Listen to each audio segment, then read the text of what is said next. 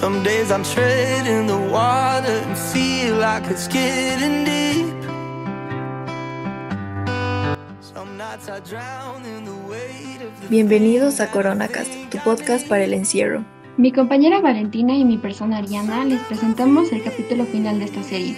Si no oyeron los dos anteriores capítulos, pueden ir a oírlos. Hablan sobre qué es el virus, su origen y su prevención. En este podcast hablaremos sobre la sensibilización, ya que la verdad este es un tema un poco más sensible. Sí, y para algunos de nosotros es especialmente delicado porque por culpa del virus perdimos a alguien que queríamos. Exacto, es complejo porque nunca estamos preparados para enfrentar este tipo de situaciones y no sabemos qué se siente hasta que nos toca y luego no nos queda más que ser fuertes y seguir adelante. Exactamente, puede ser que se sienta medio complicado o tal vez imposible, pero tenemos que levantarnos con la esperanza de que habrán días mejores. Ese es el punto y hablando de días mejores, En este capítulo está en honor, en honor a todas las personas que ya no están por culpa de este virus. también para esas personas que están sufriendo mucho, ya sea por una pérdida o por alguien que está sufriendo. Esta pandemia nos trajo muchas cosas malas, especialmente a la gente que se contagió.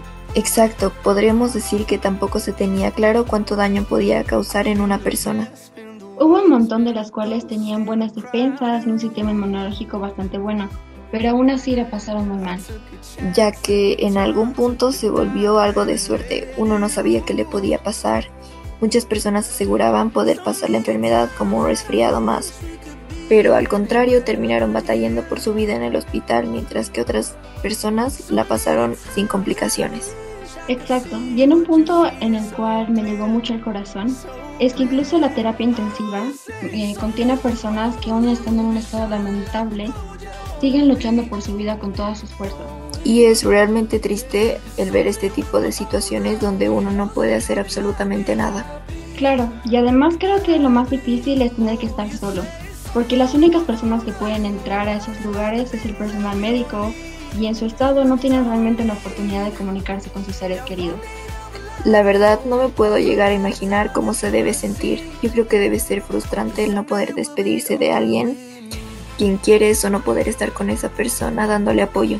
Realmente hay personas que dependen mucho de ese apoyo, ¿no? Un abrazo o hablar con otros para tener esa fuerza de voluntad ante la enfermedad.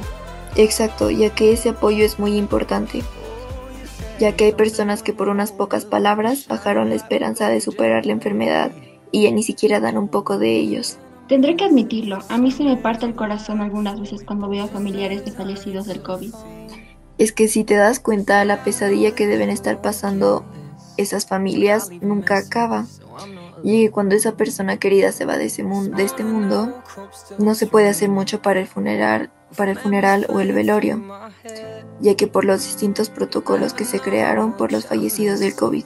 Sí, y debe ser como vivir en una pesadilla, ¿no? Exacto, pero como en cualquier pesadilla, creo que llega el momento de despertarse. Yo creo que ese es el mayor desafío para las personas, el darse cuenta que tienen que seguir adelante. y también no vivir en el pasado, solo tomando malos recuerdos. La mejor manera de seguir viviendo es de dos maneras, soltar los malos recuerdos y solo conservar los buenos. Es en gran parte difícil, ya que a muchas personas les cuesta porque se culpan o se arrepienten por no haber hecho o poder haber cambiado las cosas que ellos quisieron. Sí, ya que en una pandemia donde algún viaje o una cita fue cancelada, se puede formar un gran remordimiento. Es que no se presenta una oportunidad de realmente disfrutar una vida al máximo cuando una enfermedad se te puede atacar en tan solo horas, minutos o días. No se puede hacer mucho, la verdad.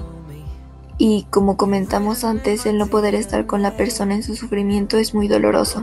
Realmente me parte el alma ver en las noticias como cuando una persona falleció y su familia llorando le dicen que no puede verlo y no puede darle su último adiós solamente por los protocolos del COVID. Y la verdad, oyendo todos esos sucesos, es que uno empieza a ser más cuidadoso. Claro, y no solo por el miedo que te pase a ti, a un familiar o incluso a un amigo, sino porque puedes llegar a afectar a muchas más personas.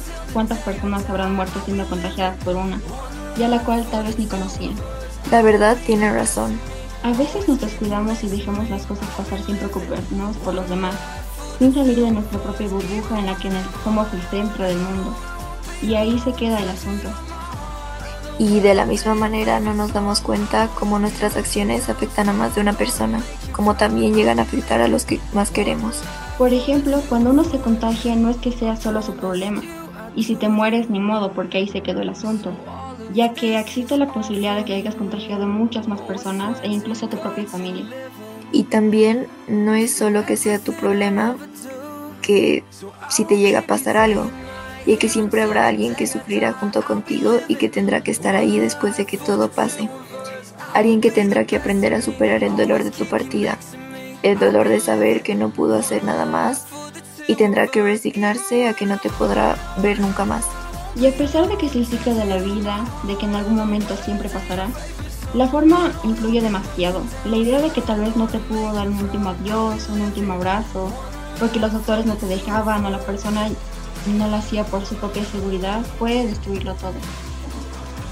Y también el aprender a dejar ir es importante.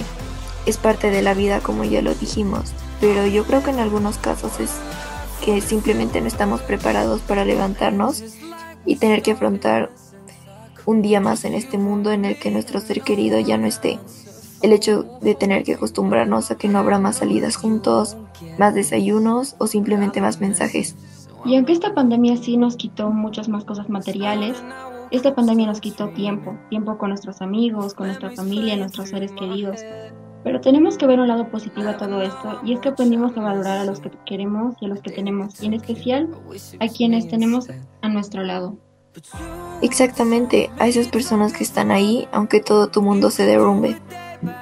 Hay que valorar cada segundo, cada instante, salir de nuestra burbuja en la que somos todo lo que importa y ver un poco más allá, aprender que hay más y que en el mundo esté mal podemos arreglarlo. Yo creo que tal vez no podamos solos, pero entre todos podemos superarlo. Al fin y al cabo todos tenemos una buena razón. Todos vivimos en el mismo planeta y no es que tengamos más opción por el momento. Por todo eso no hay que bajar la guardia, hay que seguir cuidándonos para también cuidar a los que amamos. Ese es el punto de todo esto. Y es por eso que hoy tenemos un invitado especial que viene desde Colombia para podernos ayudar en nuestro podcast, que es el doctor Sebastián. Entonces los dejamos con él. Hola, ¿cómo están? Mucho gusto. Mi nombre es Sebastián León Rodríguez, estudiante de medicina de sexto semestre aquí en Colombia e influencer médico. Actualmente me muevo en las plataformas de TikTok, Instagram y Quai. El día de hoy tengo la eh, posibilidad de poder eh, hablar un poco del SARS-CoV-2 o COVID-19 como es conocido. Es un tema que para muchas personas controversia en la parte de que si fue un experimento político para matar miles de personas y acabar con la sobrepoblación, o si simplemente es una manifestación de la parte clínica y un virus que sí fue eh, encontrado pues a lo largo del tiempo como diferentes virus que encontramos eh, y que se han desarrollado por diferentes causas que no conocemos.